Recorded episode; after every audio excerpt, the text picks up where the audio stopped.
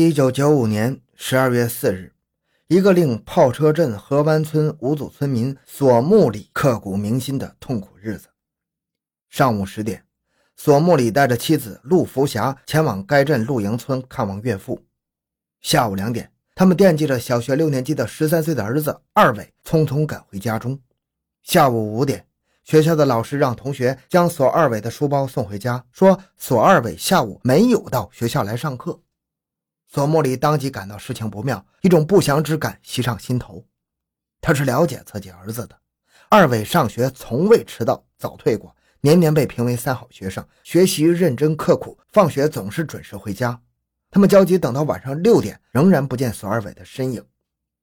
很快，索木里的十几名亲戚赶来了，上百名村民赶来了。他们分头找遍了邳州炮车镇的大街小巷、车站广场附近的铁路、树林、水沟、桥下。晚上八点，索木里来到炮车派出所报案。欢迎收听由小东播讲的《小学生突然失踪，凶手丧尽天良》。回到现场，寻找真相。小东讲故事系列专辑。由喜马拉雅独家播出。所长吴基南向市局报告情况之后，当即带领三名干警赶赴河湾村。局长陆永安接到报告，认为学生失踪事关重大，连夜指派刑侦大队副大队长张继勋带领四名干警前往炮车调查了解情况，帮助寻找小孩。干警们先后赴邳州、徐州、连云港、淮阴等地寻找，但是毫无线索。与此同时，寻人启事在《扬子晚报》《徐州日报》和省市电视台相继登出或播放，但是一直没有音讯。孙二伟的母亲陆福霞因为受强烈的刺激，神志恍惚，整天抱着孩子的书包，以泪洗面，呼唤着二伟的名字。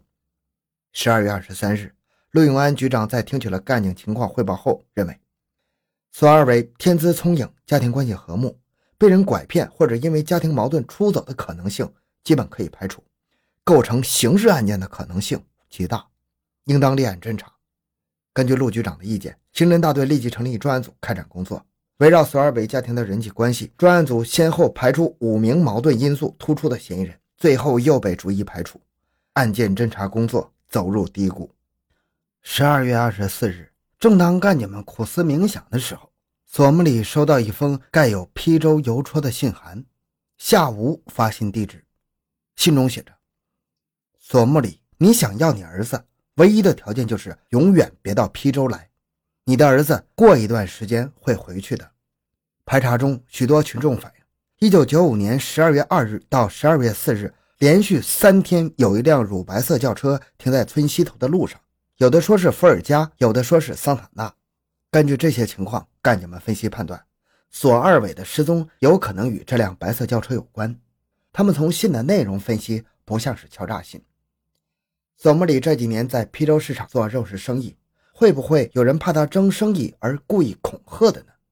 庄瑞雪带领四名干警先后赶赴邳州、徐州、南京等地，排查了一百多辆车，但始终没有发现嫌疑车辆的影子。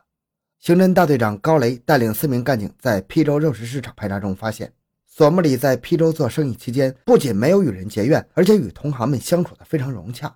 索木里的妻子为人热情大方，深受同行们尊敬。干警们根据信纸上方“邳州市新集乡酒店村”字样，寻找那封恐吓信纸张的来源，找到了酒店村支部书记、治保主任和妇联主任。他们反映说，这种信纸流传很广，不少家庭都有，有的孩子上学都是用这种信纸，这给侦查工作带来了很大的困难。案件的侦破再一次笼罩了一层阴影。索木里给市委副书记刘兆勤写信，详细汇报了索二伟失踪前后的经过。请求市委市政府帮助寻找索二伟。刘兆勤在接到信的当天就在信上批示，请公安局长陆局长阅知，并责成有关人员排查线索，尽快找到索二伟，严惩犯罪分子。大年初一，干警们放弃了与家人团聚的机会，踏着厚厚的积雪来到了索木里家，给遭受打击的索家带来了一丝慰藉。三月八日。市委书记郭锡忠在炮车中学宋倩、宋恒春、孙亮等众多小同学来信上批示：一个同学的失踪牵动着这么多同学的关心，我们公安部门应当感受到肩头的担子之重，不迅速破案，我们应该感到巨大压力。请公安局陆局长阅处。与此同时，他还给宋倩等小同学回信，对索二伟的失踪表示极大的关注。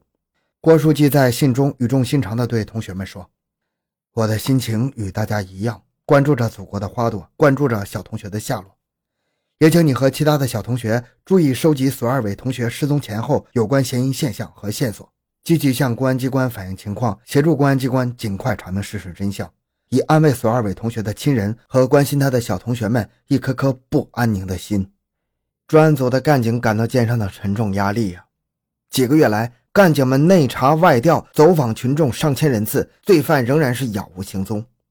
四月十九日，陆局长召集专案组干警开会，重新对案件的侦查方向和范围进行了研究分析，属于绑票勒索。熟人质的可能性非常大，而发自邳州的信件明显是具有转移视线的目的。侦查工作应当是立足本地，熟悉索姆里家的情况，而近期经济拮据的人应当作为排查重点。专案组的目光再次投向了河湾村，排除了外村人作案的可能性。公安局党组及时调整充实专案组警力，加强侦查力量。五月二十日，陆局长又一次赶赴炮车督办此案。蔡建岳副局长带领专案组在河湾村进行地毯式的排查，在排查中有群众反映，本村村民李猛经常赌博，最近输了两万多，这是一条重要线索。公安干警马上就意识到，李猛输钱很多，平时他对索家比较熟悉，知道索家有上万元的积蓄，极有可能想敲诈钱还账。专案组当即向陆局长汇报了这一重要情况，陆局长指示专案组盯住李猛不放。展开全面调查。当晚，专案组找到索木里，他说李猛与他家一点矛盾也没有，而且关系一直很好。李猛十三岁那年，父亲去世，临死前还将索木里叫到跟前，把李猛托付给他。二伟失踪后，李猛还与他一起四处奔波，吃尽了苦头。干警们在调查中发现，孙二伟失踪那天，李猛在家有作案时间。还有村民反映。孙二伟失踪后，李猛突然去在河南新乡捡破烂的叔叔李某处。干警们分析，李某没有正式职业，李猛这时突然投奔他是一种反常现象。通过技术侦查，嫌疑对象李猛的疑点迅速上升。五月二十九日，陆局长果断决定拘传李猛。干警们对李猛发动了猛烈的攻势，但是李猛闭口不谈。直到三十一日凌晨四点，李猛的嘴才有所松动。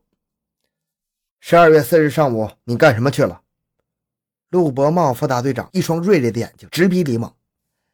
呃，我那天上午吃过早饭，我在家睡了一会儿觉，然后又收拾了一会儿院子。那你下午一点干什么去了？我我什么都没干。李猛在连连的追问之下，结结巴巴，吞吞吐吐。真的什么都没干？啊啊！我那天我我到东边地里去了。去了几个人？两个啊！不不不，哼！你要有自知之明，任何谎言都会被戳穿的。庄瑞雪一字一句。两个小时之后，李猛的思想防线终于被摧垮了。他说：“事儿是我干的。去年十二月四日下午一点，孙二伟上学经过俺家门口时。”我喊他进来，因为我知道他家有钱，想绑架敲诈他家钱，但他说要上学，我就硬把他拽进来。他就喊，我怕罪行败露，就用双手掐住他脖子，不一会儿他就晕了过去。我到屋里拿根塑料绳子，把他给勒死了，然后把院内南墙边的萝卜坑扒开，有一点五米深，把小孩埋了进去。过了两天，派出所来人了。他们家也到处找，我怕被查出来，就跑到邳州邮电局，正好柜台上有一张信纸，我就写了那封恐吓信。六月一日凌晨两点，干警们在李猛院内的萝卜坑里将索二伟的尸体挖了出来。至此，震惊全市的索二伟失踪被杀案终于告破。六月三日，徐州市公安局专门发来贺电，贺电说。索二伟被杀案的成功告破，充分显示我市严打斗争的声威，体现了我市公安干警的不辞辛劳、知难而进、连续作战的顽强战斗作风。希望你们再接再厉，继续努力，为我市的社会稳定和把严打斗争推向深入做出更大贡献。好，这期案子就讲到这里。小东的个人微信号六五七六二六六，感谢您的收听，咱们下期再见。